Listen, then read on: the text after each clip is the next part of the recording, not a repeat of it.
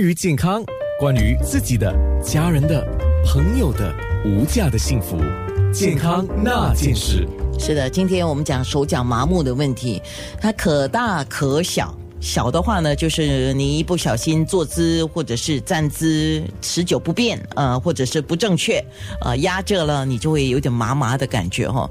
可是这个麻麻的感觉，如果大概多久？一般像西医讲说，你观察一下啊，你的一些症状，大概一个礼拜、两个礼拜，如果没有缓解，就是没有得到舒缓，那你基本上要特别注意它是什么问题。所以麻木的情况也是这样吗？嗯，麻木来讲的话，我们啊，其实如果是初期的话，它可能一下有一下没有。但是如果它呃严重到它影响到平常的生活啊，或者是觉得酸痛不舒服的话，其实最快的就是去照一个呃颈椎的。呃，这个片子去看一下，这个是最快最准确的，看看是不是有这个颈椎的问题。那么呃，短期来讲的话，除了是造成这个生活不便哈，长期来说的话，我们也要关注，可能是体内它是缺钙啊，或者是它的呃，就是。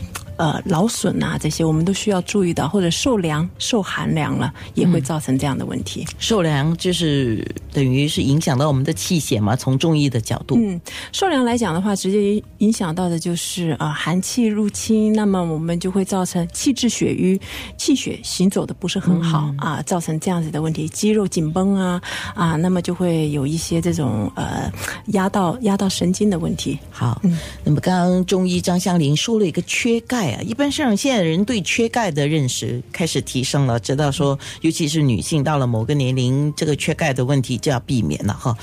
呃，男性也是会的，因为这骨质疏松的问题吧。可是骨质疏松的问题，缺钙引起的，那么缺钙会引起麻木，为什么呢？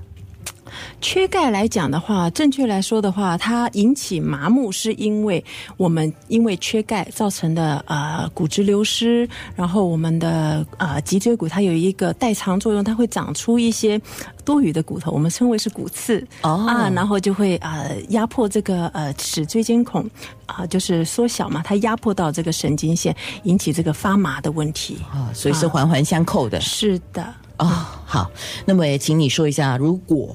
有这个手脚麻木的现象，嗯，你讲单侧、双侧嘛，对吗？嗯，那么单侧、双侧有不同吗？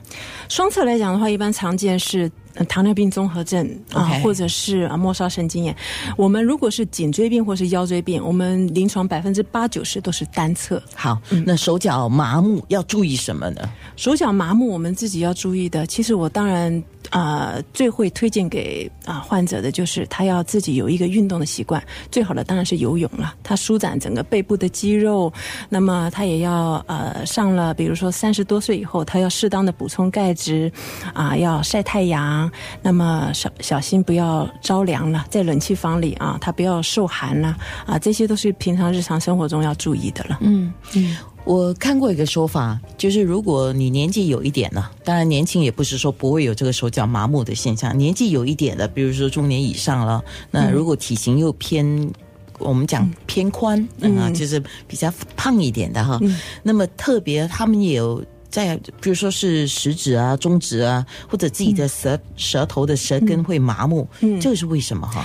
呃，如果他这个食指、中指它有带有舌根麻木的话，我们就要进一步的检查了，因为有一些它可能是，嗯，就像我们之前刚开头讲的，它会不会是有一些单侧的无力、麻木，或者是头头头头痛、头晕呢？还有它有一些慢性病史。那么就要警惕他啊，就最好是做进一步的检查，是不是有一些啊潜在的疾病或者是中风先兆呢？哦，就是这个极有可能是因为三高，对，所以要特别注意三高，那么引起这个麻木现象，然后这个可能最后导致会中风，当然我们要预防。对，是的。哇，天哪！那预防最好的方法是什么？啊，预防最好的方法，我们当然是要从平常日常生活就要开始注意了。我们要合理的饮食啊，饮食。选择方面要啊尽量营养啊，然后保持维持自己的体重，那么要啊适时的保养自己，不要容不要着凉了啊。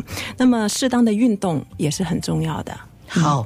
适当的运动，但是不要因为运动而造成损伤，那又另外一个对可能引起麻木的问题了。是的，他这种运动伤害也是非常常见的。运动前要做好这个热身啊。好的，健康那件事。